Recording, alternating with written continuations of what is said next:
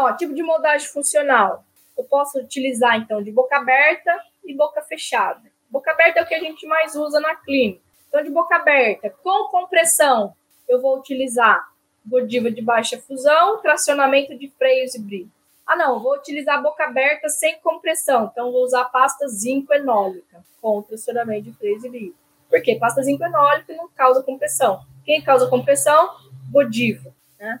Ah, não, vou utilizar a técnica boca fechada, porque a boca fechada, na hora que o paciente faz a sucção, né, copia melhor ali a região de fundo de suco para eu ter um vedamento posterior melhor. Ok.